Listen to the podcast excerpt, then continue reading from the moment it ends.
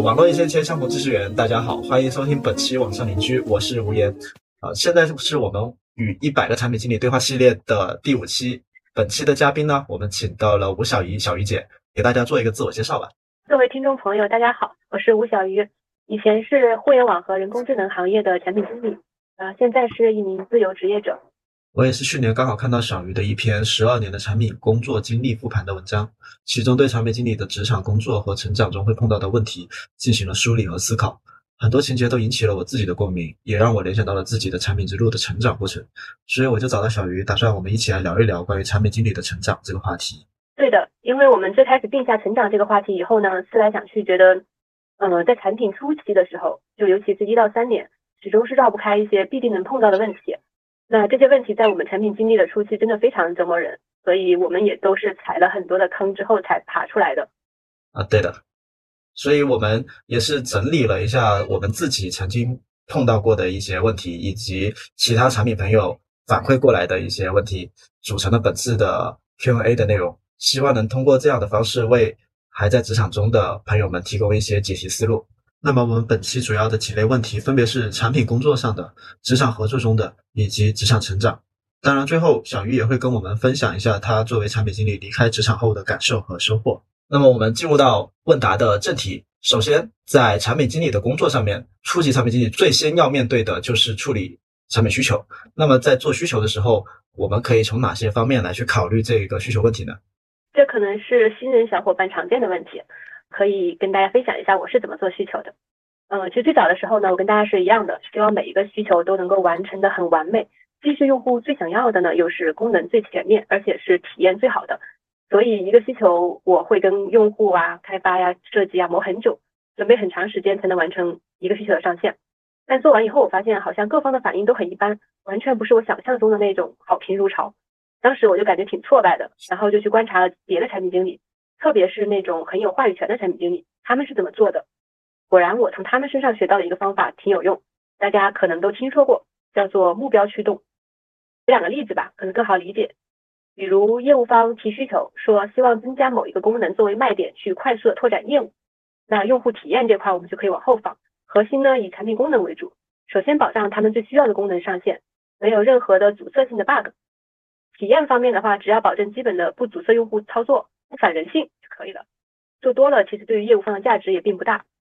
但是如果产品已经跑通了，用户也来了，但是转化率不高，业务方过来提优化需求，那他们提的优化需求本身其实是次要的，产品经理核心应该去看的是流程转化率，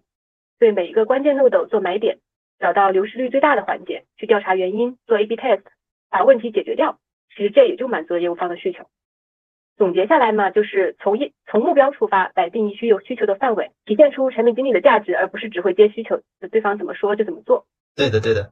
这个其实我也比较有感触的，就是接到了一个很具体的一个事项，然后就根据这个很具体的事项去考虑怎么把它做完整，生怕做不好，然后被开发去指责，被自己的领导指责。但是其实，在职场待久了，就会发现，很多时候大家都是奔着目标来的，你只要能把。他这一次的目标达成了或者做到了，其实一些很次要的东西并不会很影响对于你的一个评判的一些结果。那我这边的话，其实还有一个点，在做需求的时候，可以考虑从成本出发。这个成本指的就是公司的成本。公司在做一些产品的需求的时候，它需要投入到人力的成本、时间的成本，还有其他包括一些可能是呃涉及到的物料的一些成本都有。如果我们不考虑成本，什么都以尽善尽美的方式去做的话，会导致公司投入了更多的财力、物力、人力进去之后，得到最少的一个回报，也就是我们说的 ROI 特别的低。所以在做方案的时候，我们可以从成本的角度去考虑，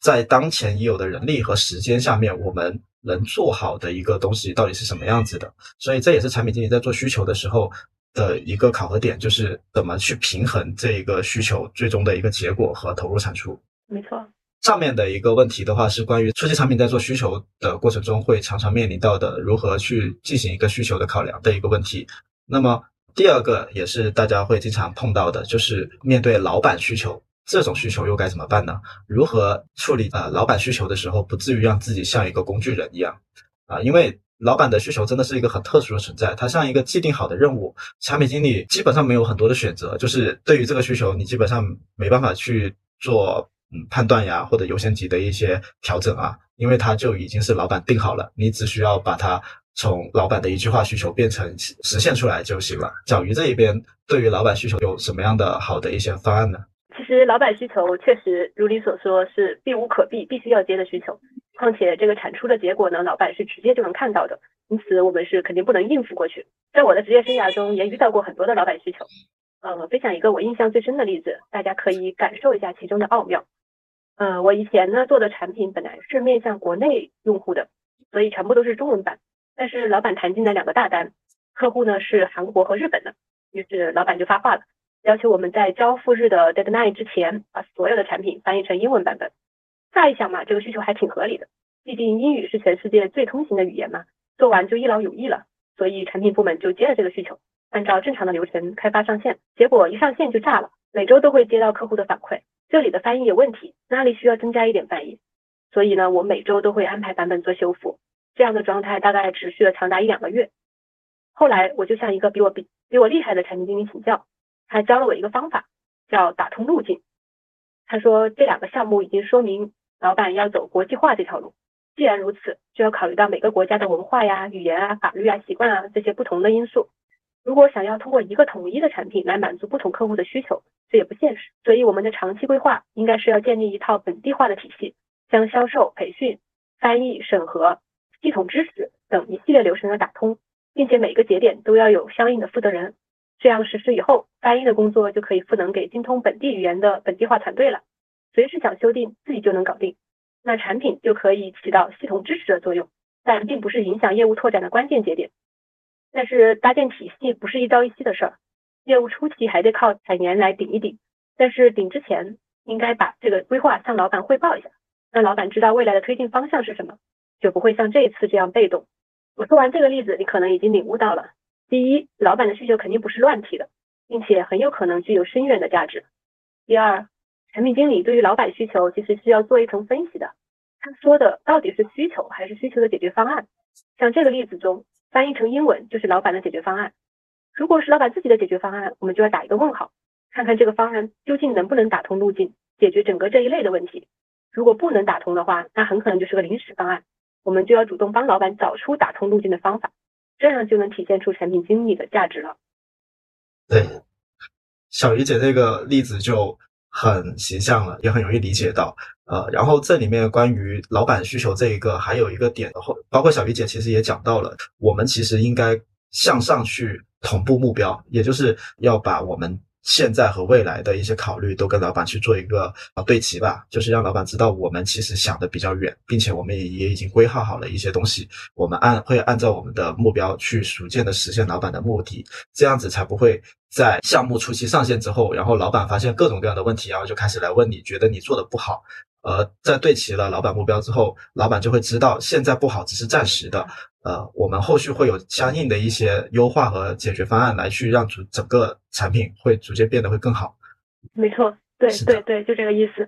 所以面对老板需求这一种，我们最主要的就是打通路径，把老板提到的方案。把它分阶段的去实现，我们才能比较好的体现我们产品经理的一个价值，而不至于变成一个工具人的这样子的一个形象。那么说完前面两个问题之后，其实引申出来的第三个产品经理会经常碰到的问题，就是很多时候会来一些临时突发的紧急需求，而且会经常在短时间内接二连三的来，然后就会让。不管是产品还是开发，还是其他的一些同事，都会觉得很疲劳，然后大家会逐渐怨言会越来越多。那么产品经理该如何去应对这一些临时突发的紧急需求呢？嗯，对，紧急需求这种确实是非常的常见，有的是线上的事故，有的是别人提的紧急需求。呃，在我还是新人的时候，面对紧急需求，会义不容辞的把它接收过来，加班加点的完成，还力争不打乱现有其他项目的一个进度。但是这表面上是行动力可嘉，其实这个状态是没法持续的。没多久我就颓了，跟我合作的人其实也会觉得我的需求把关能力不行。后来我学到了一个原则，叫做不可能三角。简单的说，就是在人力不变的情况下，没有一个项目可以做到既完全满足需求，又上线时间短，而且还交付质量高。所以我们面对紧急需求的时候呢，其实是可以套用这个原则去应对的。比如，如果需求很着急又不能加人，那就砍掉别的需求，让研发专心做这个紧急需求。不过，如果经济经常有紧急需求，肯定是有问题的，要么是目标经常变，要么是机制不健全。如果有时间的话，产品经理可以做一下复盘，给出解决方案，并且向上反馈一下，这样的话就比较容易被看见和重用。对，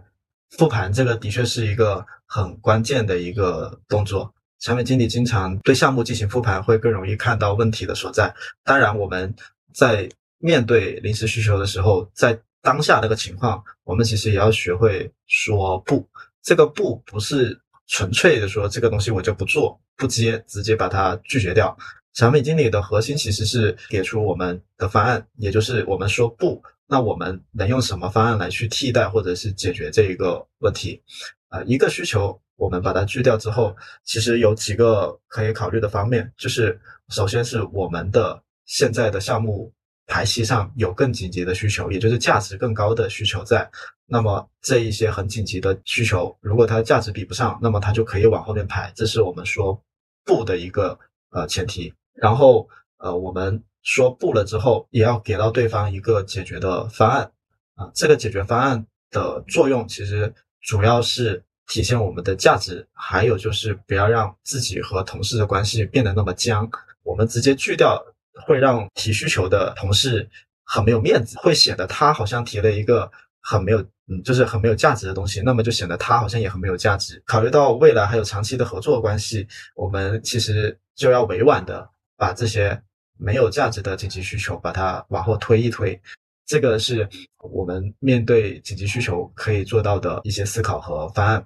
总结来说，就是小鱼提到的，从不可能三角里面去考虑完美的完成需求、短时间内的上线，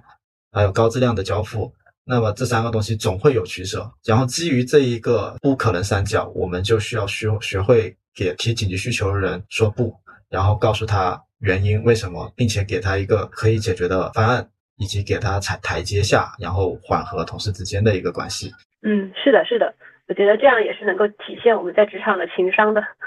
那么，在解决掉需求方面常碰到的一些问题之后，啊，就该到我们产品产出的一个阶段了，也就是我们的需求文档这一块。那这个东西，我们其实最怕的就是需求文档有缺漏，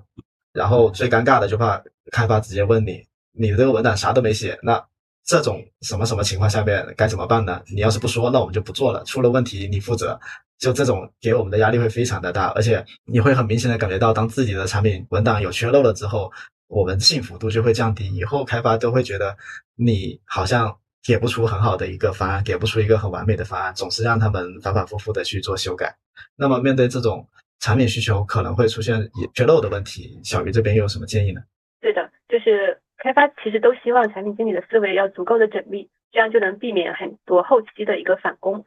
嗯，其实我之前总结了一个避免疏漏的一个方法，就是建立文档模板或者是 SOP。SOP 就是我们的那个标准作业程序。因为当我们参与过一些项目以后呢，对于开发关心的问题，其实就已经心里有数了。这时候就可以把它写下来，变成模板或者是 SOP。每次写需求的时候，就把这些问题都过一遍，把内容填充进去，这样就能够保证通用的逻辑不会遗漏。不过每个项目还是会有一些个性化的逻辑。所以，当开发问到某某情况该怎么办呢？其实也不用慌，认真的思考一下，解答对方的疑问就行。但这时候一定要管住自己的内心戏，不要怕自己的幸福度降低，也不要玻璃心。只要这次做好了，把它积累到你的那个经验里面，下一次就不要再踩这个坑就可以了。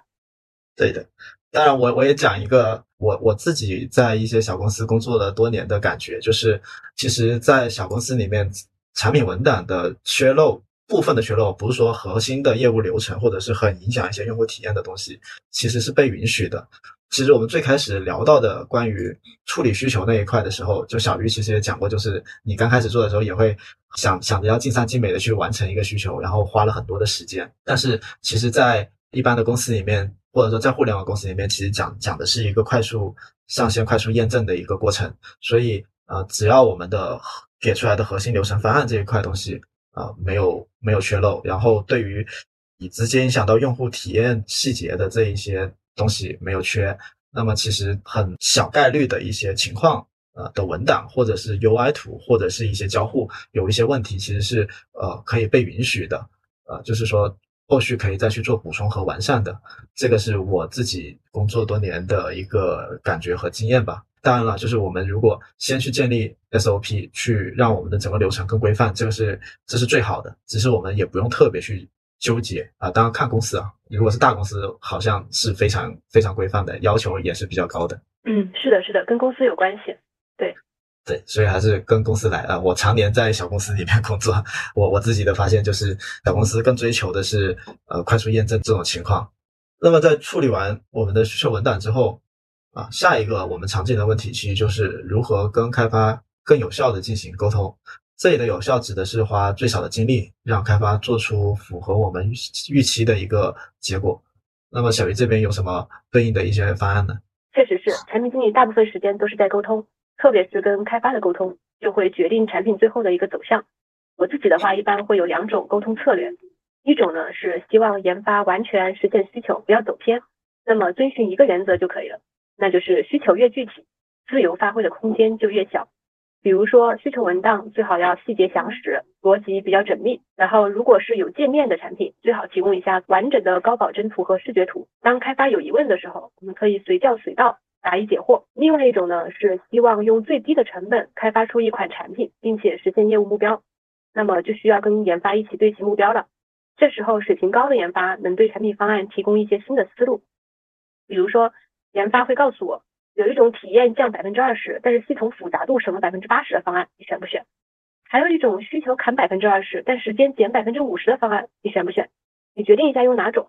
这种沟通就会比较理想。是的，是的，对齐个目标真的是个非常重要的事情。我最大的体验就是，呃，在做需求评审会的时候，就要让开发知道我们这一次的目标到底是想要做什么，然后我们这么做动作，这些改动到底是。呃，解决了哪些问题？把这一些背景给开发介绍好了之后，他们就会更有目的性的去提出一些建议，尤其是在比较底层的一些开发的一些架构上面，他们会提前的预期面对什么样的一个场景，然后要做什么样的一些技术方案。如果这个不跟开发讲的话，他们可能就是真的完全按照你的需求文档上面的东西去做。那么在面对一些特殊情况的时候，可能就。就会出现我们根本就预想不到的情况，比如说，我们可能只是考虑到了这一个功能的流程的正常，但是并没有考虑到当高并发的时候，这一些页面在架构层面上面会怎么样去处理。这个也不是我们产品经理能能考虑到那么细的。那么我们没有把目标讲出来的时候，开发根本就不知道这一个功能产品会会在什么样的场景下面去运行，呀，他们就没有预期，那么最后就会导致没有应对方案，最后导致在线上出现意想不到的问题。是的，是的，这个问题之前还真的是出现过的，所以做这个对齐目标确实是非常重要的一件事情。是的，所以，嗯，我我们要跟开发有更好的沟通，这个也是建立我们跟开发之间信任度以及去建立我们幸福度的一个方法。那么除了和开发沟通之外，还有一个问题就是在初期的一些小公司，因为没有完备的产品数据，我们其实产品经理很难做一些决策。那么大部分的工作来源或者需求来源就是从老板和业务部门那一边派发过来的，然后产品经理就只能是自己把这些任务完成，一个个推上线，就非常的没有成就感，也不利于我们产品的成长。那是否有对应的解决方案呢？这个我可以分享一下，就是 其实我觉得很多人来做产品经理，心中都是有一个梦想的，就是希望这个世界会因为我们而发生一点美好的改变。但是在实际生活中、实际工作中，我们如果只会理需求、实现需求，那我们的价值又在哪里呢？所以我觉得产品经理的价值不是别人给的，而是自己去挖掘的。比如说初创的小公司里面，因为产品还不成熟，通常呢没有完备的产品数据，我们可以怎么办呢？其实有很多种做法。我们可以在产品中增加关键的买点，这种不不用很细致，就只要知道用户的卡点在哪里就可以。或者是在产品中增加一个留言的小功能。看看用户反馈了什么问题，也可以和运营的同事一起聊一聊，听听看看他们对于产品有什么想法。如果还有时间的话，我们可以走到用户中间去，观察他们是怎么使用产品的，是喜欢还是吐槽。从这些地方获得真实的反馈以后，都可以帮助我们来做产品的迭代，也能够帮助我们拿回产品的决策权，做事情就会更有动力，更有成就感。如果用一句话来概括，其实就是产品经理千万不要给自己设限。这是一个前辈对我说的，也分享给大家。同时我也根据自己的一些经验提一些观点，就是在我们产品的初期，尤其是刚入行的时候，其实我们进入到一个公司是没有决策权的，大部分的这些需求都是由我们的领导或者是其他部门来去提出的。那么在这一个阶段，我们其实更要做的事情是去建立我们产品的能力的展现，也就是产品价值的体现。呃，比如说我们能稳定的去推动每一个需求的落地，完成各个业务方的要求，然后我们能比较合理的安排和布置产品设计、开发、测试的一些工作，去把。我我们这一块落地这一块的事情做好，拿到了我们产品经理决策权或者执行权之后，也就是公司对你更信任了之后，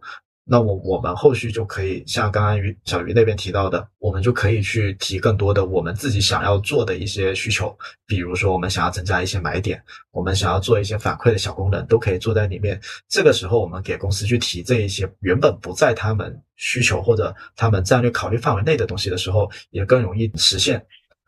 OK，那么关于产品经理工作上的几个问题，我们就聊完了。那么进入我们第二个板块，就是在职场的合作中出现的一些问题，我们该如何去解决？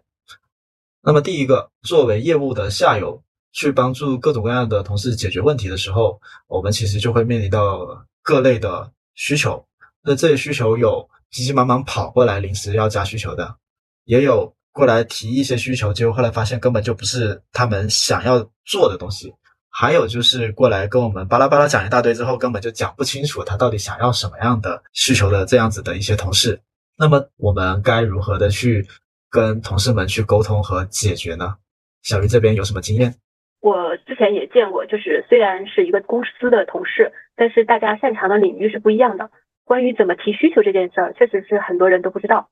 呃，那我觉得在和业务方对接的时候，产品经理是可以做三件事的。呃，第一是确认需求的一个真实性，就很多业务方认为提需求就是告诉产品经理不要什么，但是产品经理这边呢，我们还需要知道问题是什么，目标是什么，目标怎么去衡量。如果这些都说不清楚，那么就先不要接了，因为很可能就是一个伪需求。第二件事就是确认需求的一个优先级，如果前面的需求真实性已经确认了。那这时候就要做第二件事儿，最简单的办法就是跟现有的一个需求做对比，看哪个优先级更高。如果新的需求优先级更高，那就需要和领导和业务方一起对齐，然后对现在进行中的项目的一个优先级进行下调。呃，第三件事儿其实就是一个检验目标是否达成，就是需求提了做了，但目标有到底有没有达成呢？那这时候我们就可以在需求上线以后拉一下业务数据看一看。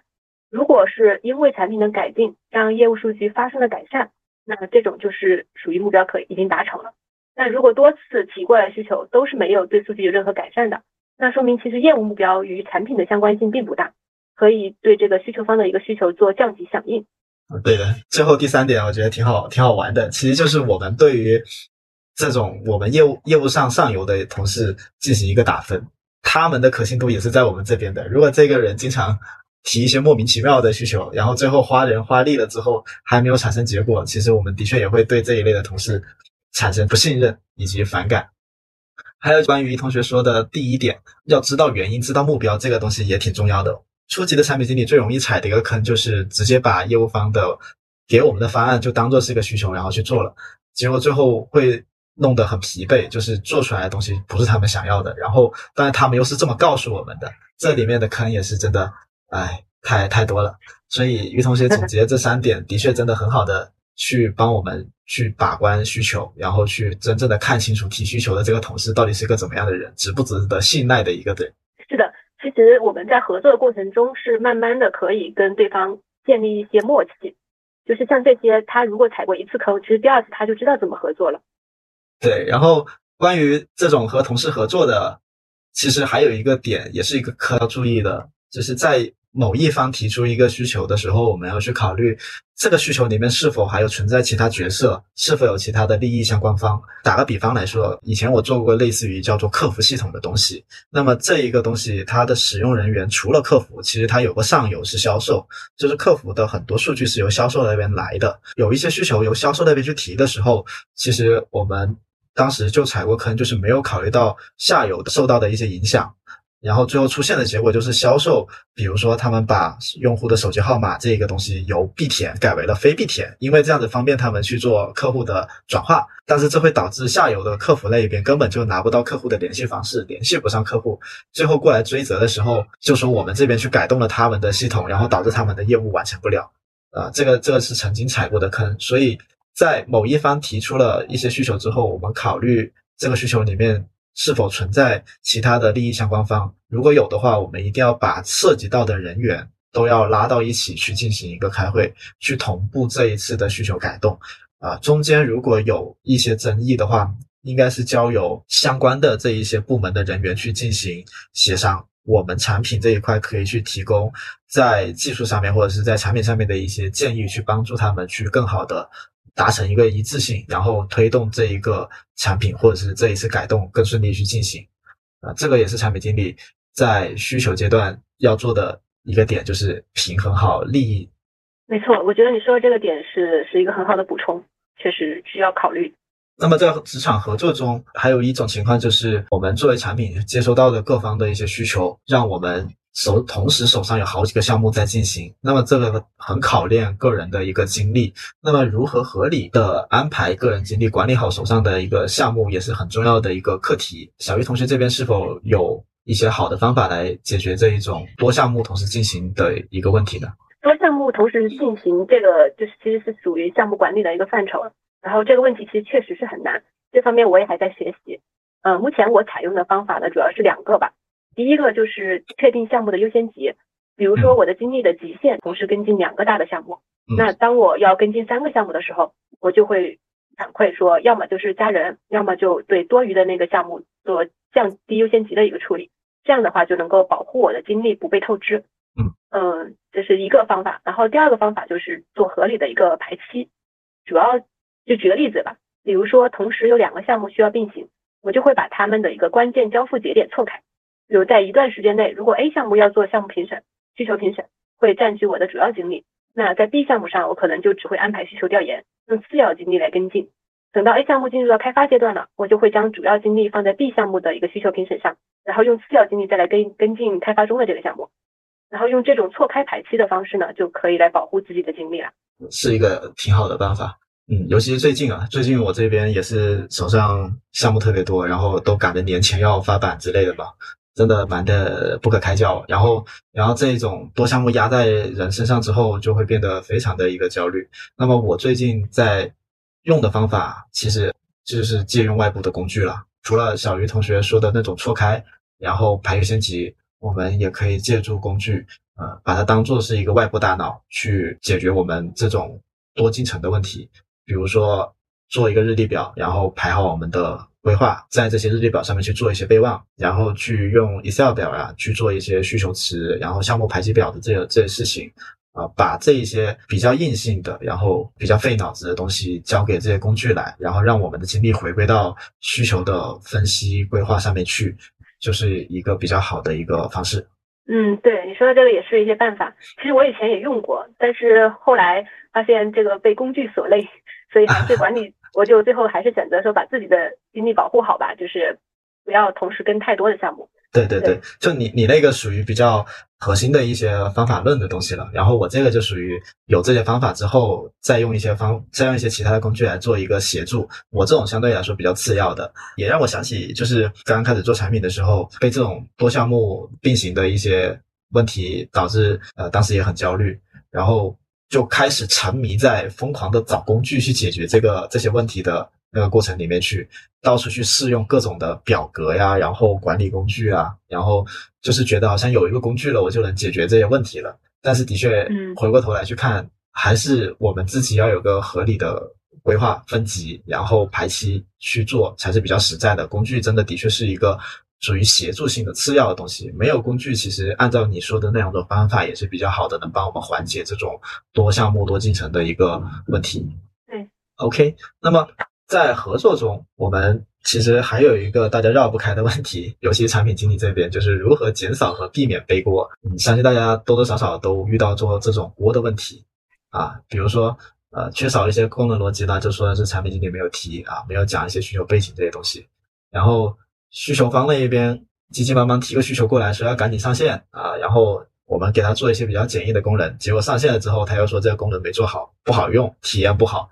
就怎么样都会提一些问题出来，让产品这边去背这种锅。那么小鱼这边有什么样的一些经验或者方法能减少或者避免背锅吗？唉，人在职场混，哪有不背锅呀？开个玩笑。其实我觉得避免背锅的话，最重要的一点就是做好信息的一个同步。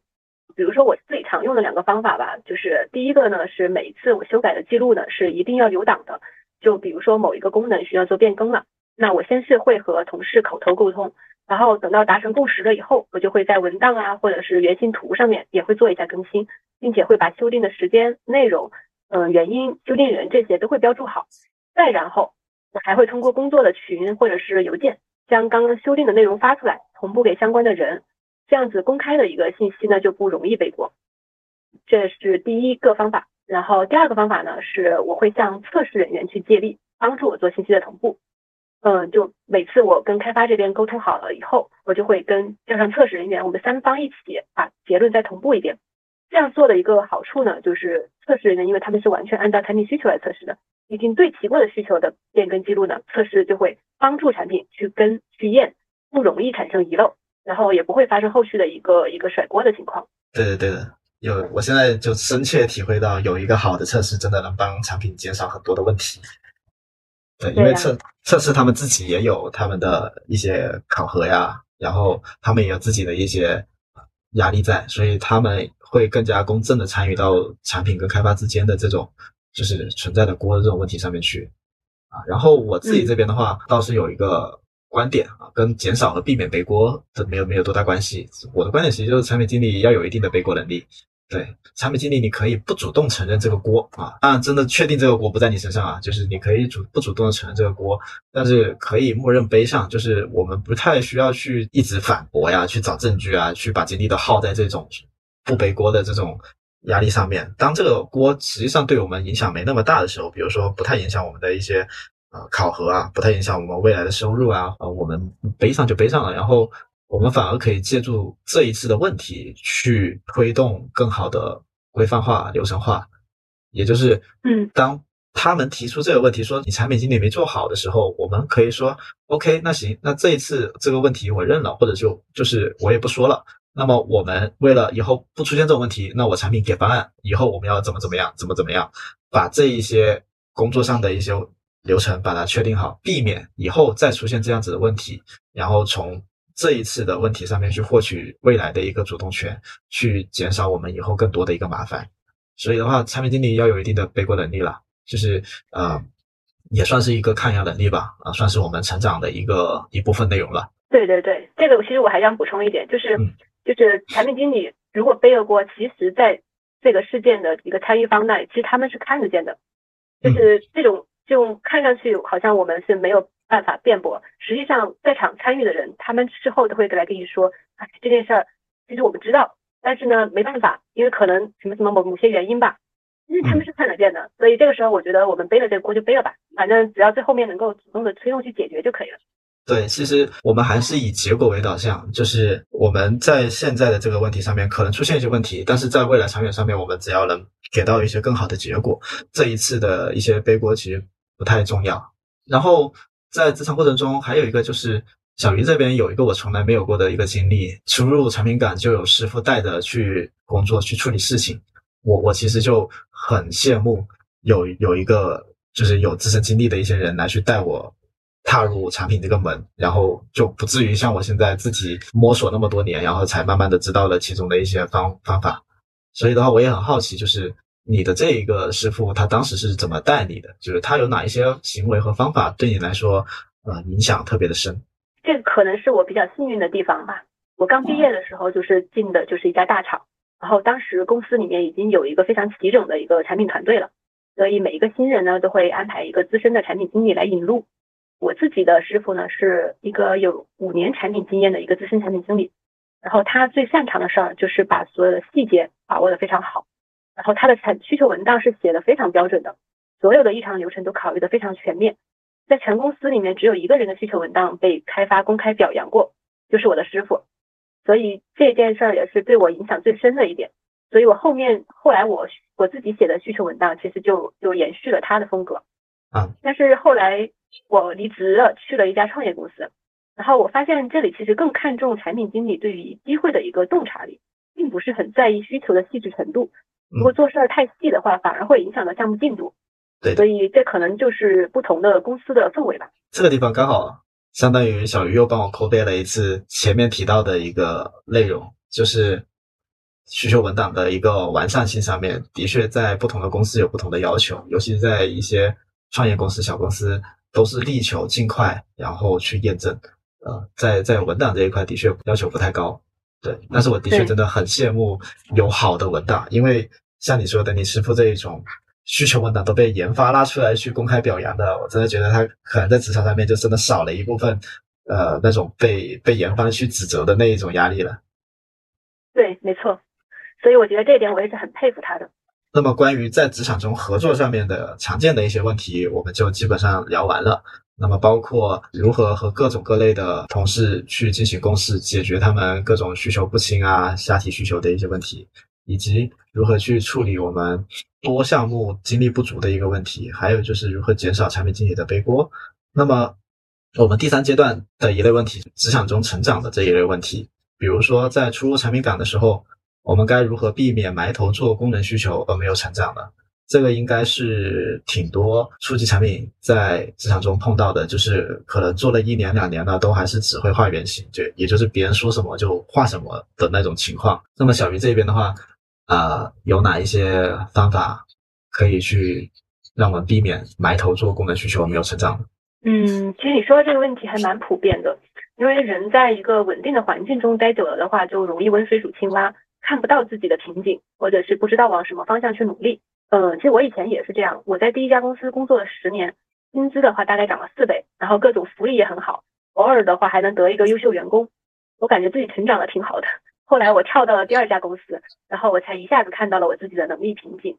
然后我发现我自己原来是一个办公室产品经理和一个工具人产品经理。后来就开始针对这两个弱项进行重点的提升，比如说开始跟一线的用户保持密切的沟通，然后也开始跟高阶的产品经理去学习怎么样去打通路径，而不是埋头做功能。但是后面随着我的项目参与的项目越来越大，我又看见了自己新的能力瓶颈。原来我的产品战略能力也不够。所以去年我又参加了唐大的那个产品训练营，希望在产品战略的方面加强一下。嗯，刚刚我讲的这些你可能都能听出来，我是属于那种外界环境环境改变了，我看到了自己的问题以后，我才会逼着自己改变，然后从中取得一些成长的那种人。如果非要给初入产品岗的一个小伙伴提点，就提点建议的话，我自己的建议啊。就是让他们先看见当下的问题，就很多人是因为看不见的当下的问题，所以没有成长的方向。嗯，那我们就应该先看见当下的问题，比如说每次做完项目以后，都做一下复盘，这样子就会看见很多过程中没有发现的问题。然后也可以去参加一些产品经理的社群，就比如长大的那个产品星球，嗯，我们就可以看见别的产品经理是怎么工作呀、学习呀，然后成长的，然后自己有什么方面可以借鉴，也可以去多读一些书籍。比如可以看一看前辈们的一个思考方式，看看自己有什么方面可以学习的。其实，在我我自己认为，成长本身就是一个人的本性。就只要我们看见了当下的问题，在寻找解法的过程中，其实我们自己就会自然而然的成长。对我自己也是有这一方面的一些经历，是比较相似的。我就是那种野路子转进来的产品经理，我我以前的专业跟产品。没啥关系的，然后从培训班里面跑出来的，在最开始的公司里面，我理解的产品经理就是，呃，我的领导跟我说什么，然后我就去给他做什么，然后我其实就是被各种问题鞭策出来的。比如说最开始我只会埋头去做领导说的东西，但是当时什么都没有考虑到，然后就会被开发那边去问各种各样的问题，比如说在各种场景下面，你的这一个功能到底要变成什么样子，然后我才会说去考虑说，那以后我在做这个需求的时候，这做做需求的时候。啊，去考虑各种状态下面的功能逻辑应该是什么样的。再到后面，公司突然间开始要求，呃，让我们自己产品去出一些产品规划的时候，有这些问题过来了，我才发现说，哦，自己好像以前只会做别人给过来的需求，我从来没有想过自己应该去提什么样的需求来去做，然后才从这一个问题上面反过来思考，然后发现产品经理的核心的确就在于是你应该会让你的产品变成什么样子，然后达成什么样的一个目标，去帮助公司产生什么样的价值。这个是在没有问题的时候是完全想不到的，只有在碰到了问题之后看见了，然后才会去找自己去找找找解决方案，然后才会去做成长。嗯，是的，是的，都是在问题中成长的。对，这个可能是大多数人的一个成长路径，所以我觉得就是我们跟别人的区别，可能就在于别人会先看见更多的东西，然后所以他们成长的更快，而我们可能就是成长的慢的，就只能是说很被动的看到一个解决一个，看到一个解决一个，所以避免埋头做功能，然后没有成长的解决方法，其实就是去看看更多，去了解更多别人好的地方，别人。为什么要这么做的一些原因，呃，去多去实践，多去思考，多去做复盘，成长才会更快一些。嗯，是的，总结的非常好。那关于成长的第二个问题，其实就是大家会经常面对的职场的面试。那么，对于初级产品经理这个岗位啊，我直接以问题来说吧，就是小鱼，如果你作为面试官，你会考察哪些方面呢？我如果来面面试产品经理的话，我是通常会关注三个方面。第一，也是最重要的一点，就是好奇心。初级产品经理他其实可塑性是非常大的，这好奇心呢是能够驱动他们去学习新的东西，尝试新的体验或者是方法，然后来打开自己的边界。这样子的话就会成长的很快。嗯，所以好奇心是我第一个会考察的方面。然后第二个是独立思考的一个能力，因为他思考过每一件事情背后的逻辑。他才能做出相应的正确的一个判断，而不是只会接需求、实现需求。嗯，第三一点的话，可能就是行业经验或者是产品经验吧，最好是取得过相关的结果。但这块如果是初级产品经理，其实嗯，倒不会硬性的要求。但如果是那种就面试的岗位需要这些经验的话，我就会考察一下。嗯，我问一个，比如说就关于好奇心和独立思考能力这一块。你你已经有这个点了，那么其实如果你作为面试官，你会怎么样去考察呢？就是你怎么样看出他是有个好奇心的人，以及能独立思考的人？其实他的一份简历给过来，实际上我们根据他的简简历去问他之前的那些经历的问题的时候，只要对某某一个点进行细细抠，他其实就能够看出来他们的一个好奇心和独立思考能力了。就他对于他过去做的这些事儿，为什么会做这个事儿，他是怎么思考的，然后它里面的逻辑是什么，这些他都是能够讲出来的。然后从这个他们过去的经历里面，如果他还能引申出很多其他的他学到的或者接触到的或者了解到的一些信息，其实是能够看出他有一些好奇心的。明白，明白。从面试官的这个角度反过来去看，那么其实我们初级产品经理去面试的时候，我们要去准备的简历和面试的一些应答，其实最重要的就是我们要更全面的去展现出我们过往经历，不是说我曾经做过什么东西就结束了。而是要去说，我曾经发现了什么问题，然后考虑到了这个问题对于公司有多大的一些影响和价值，我这边有哪一些对应的一些解决方案，这些方案是怎么来的，最终为什么选定了其中的一些方案，是出于哪些方面的一些考虑，然后最终完成了怎么样的一个结果啊？通过一些比较结构化的一些内容，去把自己整一个嗯曾经工作的一些经历和一些。具体的事情把它展现出来，会让面试官更加全面的去看到你在做这个事情中展现出来的独立思考能力，以及你对于一些事情的洞察，也就是你一些好奇心的一些展现，对吧？是的，就是如果他能够在产就是在简历里面能够把这些信息加进去的话，就是让面试的人在看到你本人之前，其实对你已经有一个初步的一个预期了。嗯，那可能后面对对你的印象什么的就会有一些加分吧。对的，对的，重点还是就是能展现出自己是一个不断在思考和成长的一个人。成长性这一个点，对于公司来说，其实是一个很重要的一个考虑点。因为公司它招人是类似于一种投资性的一种行为，也就是他花钱把你买进来，其实是希望你能带来更大的可能性。嗯，是的。公司其实也会去推算把你招进来的一个成本的一个问题。所以为什么会有试用期这种东西？啊，我们成长性的一个体现，也就是我们要让公司在一到三个月的试用期内，就能看到我们能快速的去熟悉公司的一些产品业务啊工作流，然后很快的适应进整个团队里面去，啊，帮助公司解决他们现在需要解决的一些问题。也就是作为面试官，对于初级产品这个岗位，对于你这个人会从好奇心、逻辑思维、呃独立思考能力以及行业经验这些方面去进行一一个考核。嗯，没错。那么在成长这个话题里面，还有一个对于初级产品经理来说，或者需要去考虑的一个点，就是在大厂和小厂或者大公司或者小公司里面会有哪些区别？在这成长性这一块，哪个会更强一些呢？这个问题的话，其实如果我自己以我自己为例，我在大厂待了十年，然后在小厂待了两年，那两种公司呢我都体验过，其实他们各有优缺点吧。就大厂的优势的话，主要它是体系比较健全，就不管是知识体系还是流程体系，只要你想找的都能找到。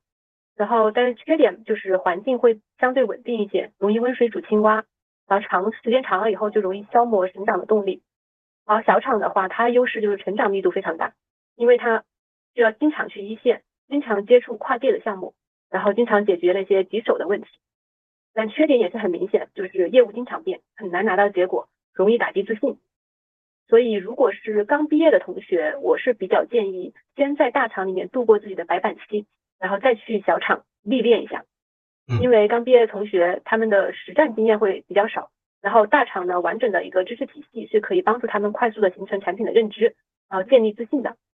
然后当积累了几年项目经验以后，我会觉得再去合适的一个小厂求职，那心态和做事儿都能更快的一个适应。嗯，但是如果如果实战经验非常丰富，就比如大学里面自己就已经创过业了，那么直接去小厂也是可以的。因为因为我自己没有进过大厂，所以我这边在对比上面我就说不了什么了。对，但是我我也比较认可小鱼这边说的，在大厂里面，尤其是在初期进入大厂是比较快的，能让我们系统性的去了解和见识到更多一些优秀的一些项目，然后去给我们提提升我们的一个产品自己本身的一些能力，未来就。我是觉得，不管大厂还是小厂，我们都有一个足够的能力去支持和去完成后续的一些工作和任务。对，这个是在大厂，先在大厂去度过，是一个比较好的一个选择。嗯，对的。在大厂先度过白板期，还有一个好处就是，它会有一个大厂的 title 的一个背书。嗯，这样子的话，在再去小厂应聘的时候，其实也是有一点优势的。俗称镀金啊。对。那么，关于成长这一块的话题的话，我们就基本上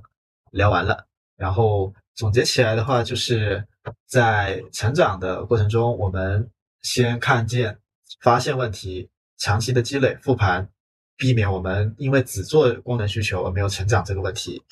然后在面试的时候，我们更应该全面的去展示我们曾经的一些项目过程，把自己曾经独立思考的过程，然后自己的洞察力、好奇心这一块去做一个完整的展现。那么最后就是。在大厂和小厂之间，呃，大家都有优劣势。先进入大厂会更好一些，因为有 title，有知识的培养。呃，在未来，不管是在大厂还是小厂，我们都有更有能力去完成我们自己的一个工作。那么，这是成长这一块的内容。最后一板块其实是也是我比较好奇的一个点，就是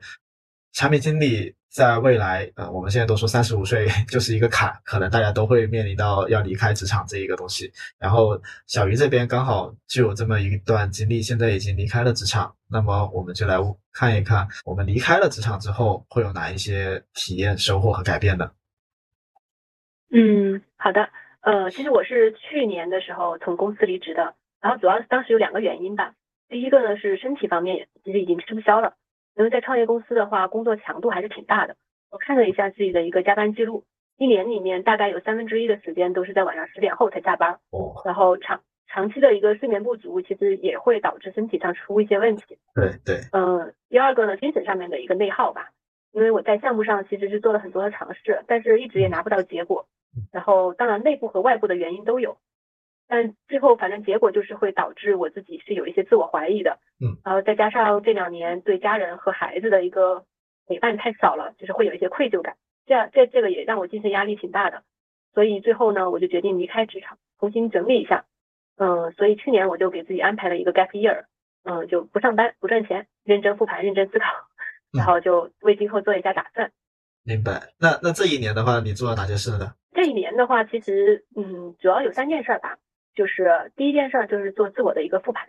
就上班的时候，因为根本就没有想过这个问题。那空下来以后吧，我就重新复盘了一下自己的一个性格、爱好，还有能力，以及我求职的一个需求。嗯，然后呢，我最后我发现，其实我并不适合待在职场的这种环境里面，反而更加适合的是自由职业。啊，嗯，第二件事儿的话就是谈完了，那我可能要做一些改变。然后去年呢，我就培养了一些自己觉得比较好的习惯，为以后的自由职业打基础。比如说什么早睡早起呀，像夏天的时候五点多钟就起来，然后锻炼看书，这样的话感觉一天的时间都变多了。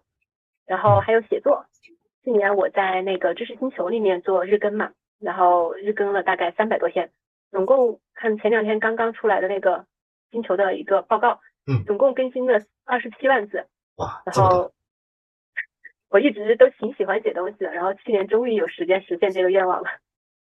然后第三个，然后除了写作还有锻炼，去年我通过锻炼总共减减重了大概十多斤，然后就恢复到标准体重了。然后当然这也是我时间自由以后的一个意外之喜吧。嗯。然后还有看书的习惯，因为去年我终于实现了看书零的突破，然后看完了三本书，然后还有九本书在读。当然我从书里面呢也收获了很多，就是精神方面的一个解药吧。嗯嗯。嗯，刚才刚刚提到的复盘也是去年的保持下来的一个习惯。去年我每天都会做复盘，然后通过复盘才发现，哇，原来我做了这么多事儿啊，就是有这么多的收获啊。就这些我不做复盘的时候根本就记不住。所以这刚刚说的那五个习惯就是我去年的一个自我改变。嗯，所以改变这一块会让你解决掉你的精神内耗这个问题。是的，其实精神内耗它发生的原因就是自己的期待和自己实际的能力中间的那个 gap 太大了。嗯。那精神内耗怎么消除呢？也就是把这两两者的那个距离缩短嘛，要么降低期待，要么提高能力。那我发现我这两两个事儿我都做了，我降低了对自己的期待，我接受了自己的性格，然后我也提高了自己的能力，就像刚刚提到的写作也好，锻炼也好，看书也好。所以我觉得这个精神内耗确实是少了很多。嗯，明白，就让自己每天都有很强的一个成就感在那里。对的，没错。然后改变完了以后呢，我第三件事儿其实就是一个重新出发吧。因为去年其实做了一些项目方面的一个尝试，但是结果都不咋地，所以今年我肯定还要继续努力的。所以我今年对自己的一个期待呢，就是把项目能够跑通，实现经济上的独立。这样的话，我就可以做一个真正意义上的自由职业者了。嗯，第二个是用同频社交的方式链接更多的朋友，因为我确实是一个挺内向的人，然后社交对于我来说还是很有压力的。嗯嗯，第三个是我希望能够在孩子最可爱的年纪多多陪伴他。嗯，这个其实我实现经济独立的的话，这个愿望还是可以实现的。就特别是出来以后，我发现，嗯，其实以前在职场上面的那些技能是没有办法完全支撑自己独立创业的。就是就是独立创业是一个需要更全面的能力的考验吧。嗯。但是在职场中，其实我们已经被角色把我们的能力给框住了。就是我们可能是产品经理，那我们可能更多的能力是在产品设计方面。那其他职能的能力，其实我们是不太具备的，所以出来以后，我发现这块其实还是需要补的。明白。那 OK，